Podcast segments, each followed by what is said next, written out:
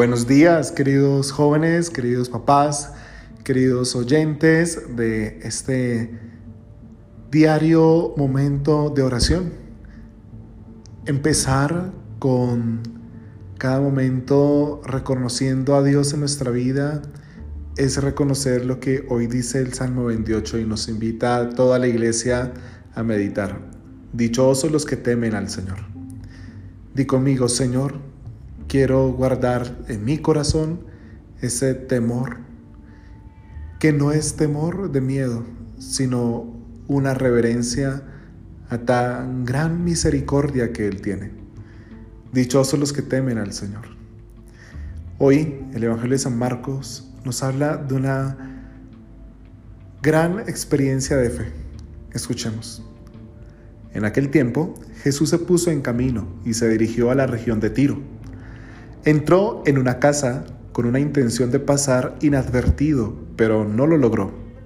Una mujer que tenía a su hija poseída por un espíritu inmundo se enteró de su llegada, acudió y se postró a sus pies. La mujer era pagana, natural de Fenicia, Siria. Le pedía que expulsase de su hija al demonio. Jesús le respondió, Deja que primero se sacien los hijos. No está bien quitar el pan a los hijos para echárselo a los perritos. Ella replicó, Señor, también los perritos debajo de la mesa comen de las migajas que dejan caer los niños. Le dijo él, por eso que has dicho, puedes irte, que el demonio ha salido de tu hija.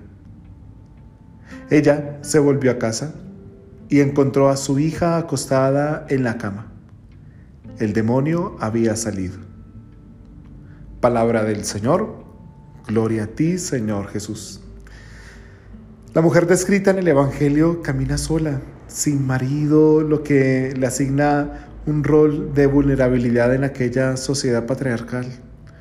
¿Quién es esta mujer? Adicionalmente tiene una hija enferma y atormentada lo que le hace sufrir de la marginación social, religiosa y también que la confunde en medio de su proyecto de vida. La mujer debe postrarse ante Jesús en una actitud de súplica que reconoce dolor y dependencia que se refleja en la respuesta que da a la negativa de Jesús. Me conformo con comer las migajas que caen de la mesa. Puede ser fuerte la actitud de Jesús, pero solo Él está haciendo que la mujer se centre en una experiencia. Él es el Salvador de todos y la mujer lo descubre. Por eso, en este día, preguntémonos qué barreras no nos dejan creer, qué barreras también no nos dejan tener una fe fuerte. Muchas veces nos atacan como cristianos, como católicos, y vamos haciendo que nuestra vida sea muy frágil, que nuestra fe frente a cualquier crisis se derrote, que tengamos fracturas porque quizá todo aquello que pedimos en la oración no se logró, pero tampoco se trata de estar mandando a Dios o de buscarnos egoísta de una manera egoísta en la oración.